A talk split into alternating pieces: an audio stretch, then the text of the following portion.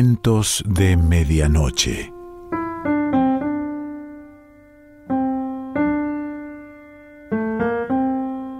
El cuento de hoy se titula Una mañana para ser feliz y pertenece a Liliana Hecker.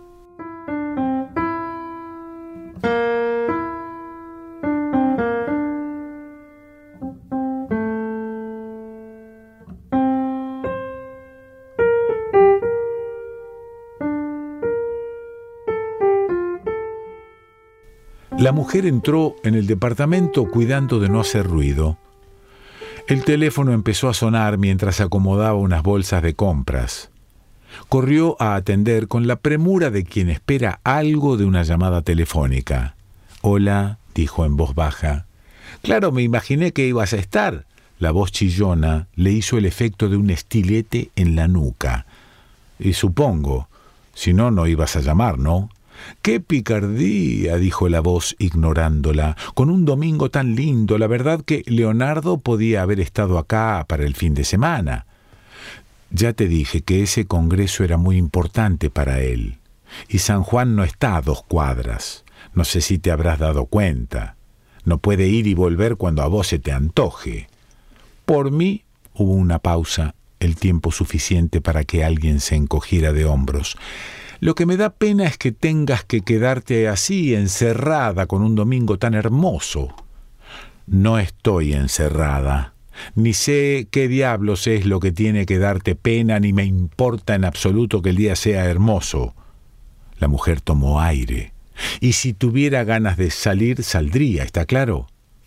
Más claro, échale agua.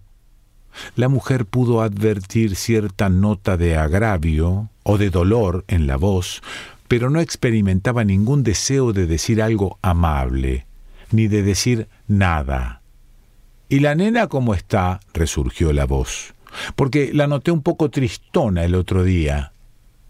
¿Sí? Yo no tuve oportunidad de notarle nada, ni la vi en los últimos días, si te interesa el dato. ¿Cómo no la viste? ¿Dónde está? Vea, ¿qué pasa con la nena?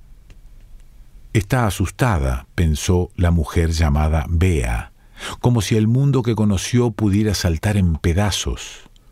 Con un movimiento brusco se sacó el pelo de la frente.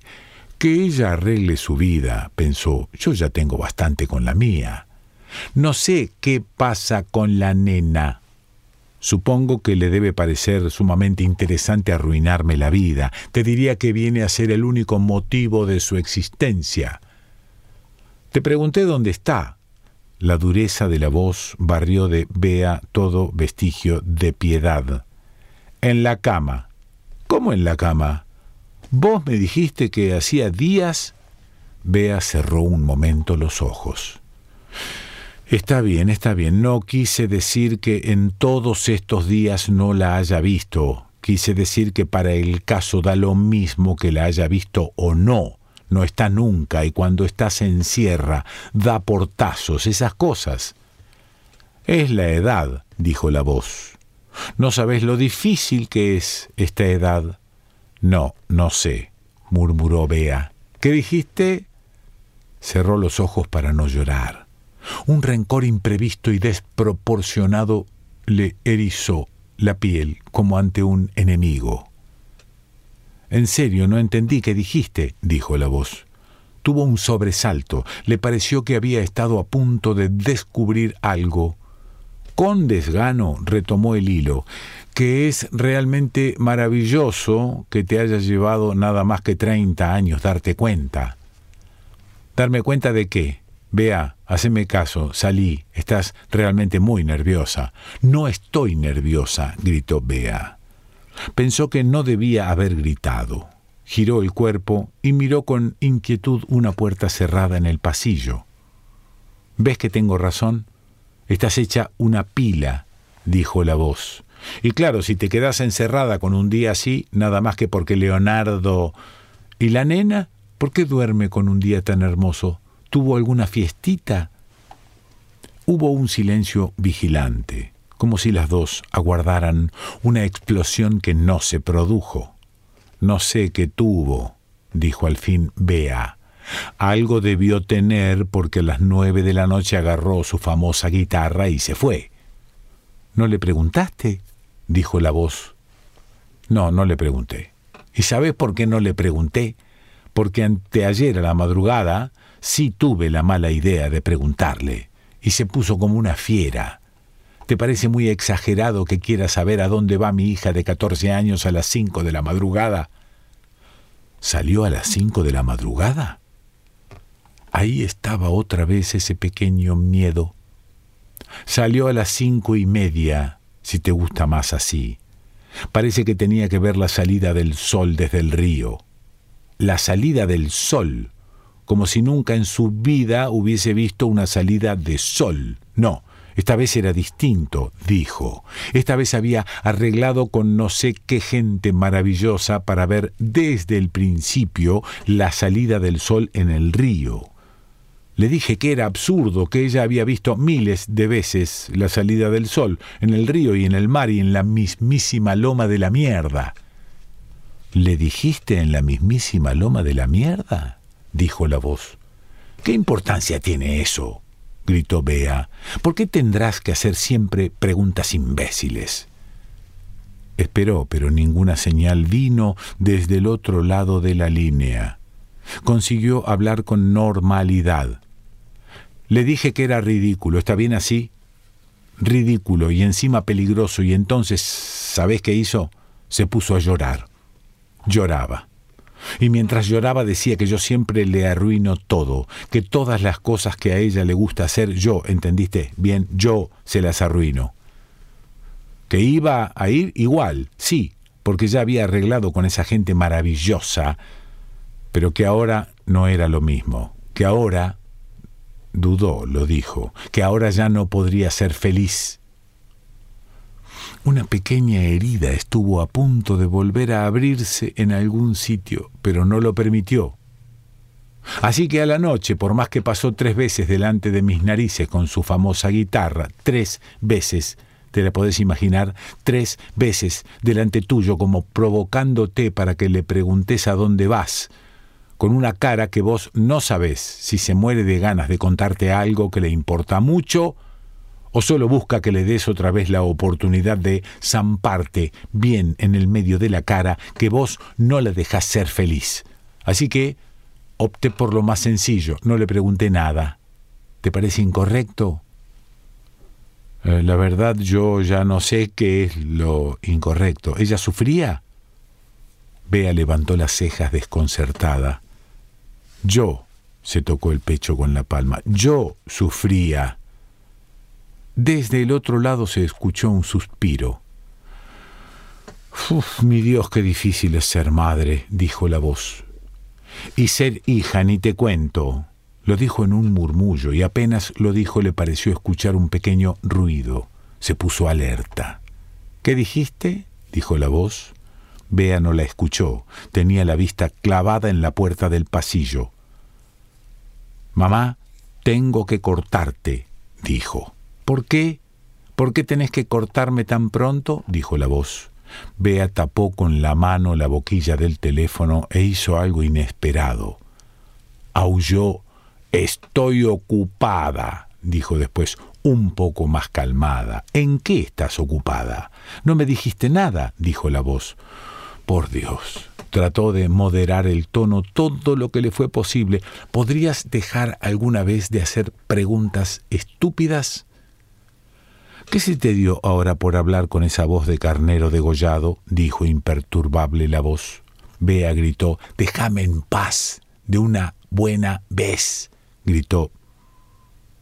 Estoy vieja, le pareció escuchar mientras alejaba el auricular. No llegó a verificarlo, antes que acabara de darle forma a una idea que con incomodidad se instaló en su cabeza, Tal vez la que le hablaba tenía tanto miedo de quedarse sola que no le importaba ser humillada con tal de seguir escuchando la voz de otro. Antes de que ese pensamiento tomara forma, su mano colgó el auricular y ella volvió a preocuparse solo por lo que podía ocurrir detrás de la puerta cerrada. Esperó unos segundos. Después en puntas de pie caminó hacia la puerta. Se detuvo a unos pasos y prestó atención. Ningún sonido había vuelto a escucharse. Se acercó más e inició el ademán de apoyar la oreja en la puerta, pero se arrepintió. Dio un paso atrás, tomó aire y dijo, ¿Ya te despertaste? Aguardó, pero nada se produjo. ¿Ya te despertaste? volvió a decir. Esta vez el silencio la hirió como un insulto. Estoy absolutamente harta de vos, gritó, y entró en la pieza. Ahí estaban la cama deshecha, la mesita atiborrada de cosas inservibles, ropa tirada por cualquier parte, la guitarra sin la funda abandonada en el suelo, y la ventana exhibiendo inútilmente su sol y sus hojas verdes. Recorrió el departamento y llamó varias veces, pero era evidente que no había nadie. Volvió a la habitación y miró con desamparo a su alrededor. Buscaba un indicio, aunque no sabía bien de qué. Vio un cuaderno sobre la mesita, lo tomó, observó con extrañeza los dibujos, los nombres escritos en la tapa, Hubo el golpe leve de una puerta al cerrarse, pero ella no le prestó atención. Pasaba las páginas del cuaderno como quien trata de encontrar algo perdido. Caras hostiles, leyó al azar. Se sintió herida y volvió atrás. Ella venía de un mundo fantástico y traía una rosa. La llevó a su casa, pero allí solo vio caras hostiles. Rodeando la mesa no había nadie para recibir su regalo. Farsante, pensó con una violencia que la tomó por sorpresa. ¿Cuándo trajiste una rosa a casa vos? ¿Qué haces con mi cuaderno? escuchó a su espalda. No se dio vuelta enseguida, como si la postergación del movimiento pudiera despojar de realidad lo que estaba sucediendo. Pero su hija estaba ante ella, bien real, y la observaba con desprecio a través del pelo.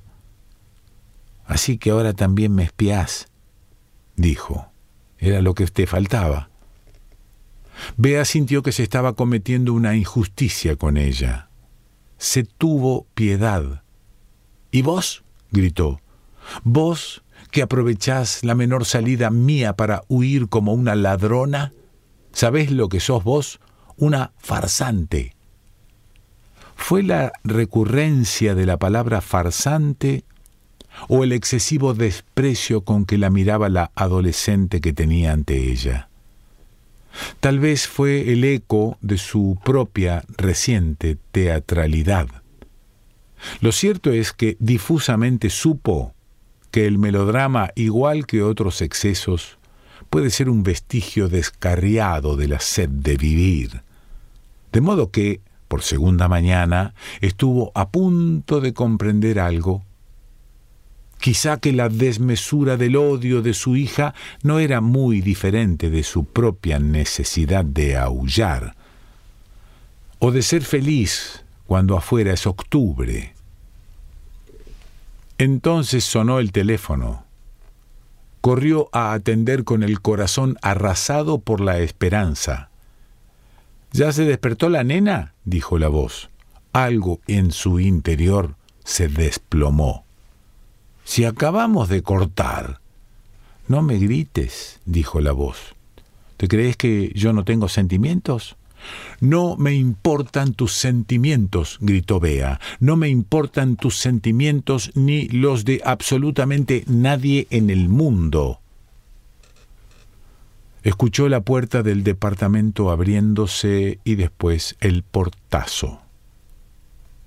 Háblame, háblame, alcanzó a oír antes de cortar el teléfono como sonaría la voz del último sobreviviente en la abisal noche del mundo.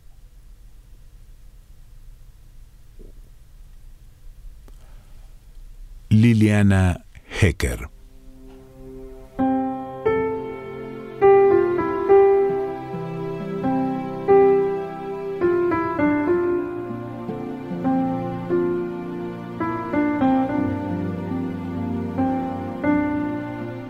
Cuentos de Medianoche.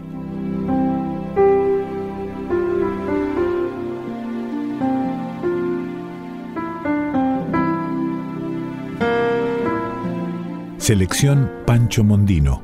Idea y lectura Quique Pessoa.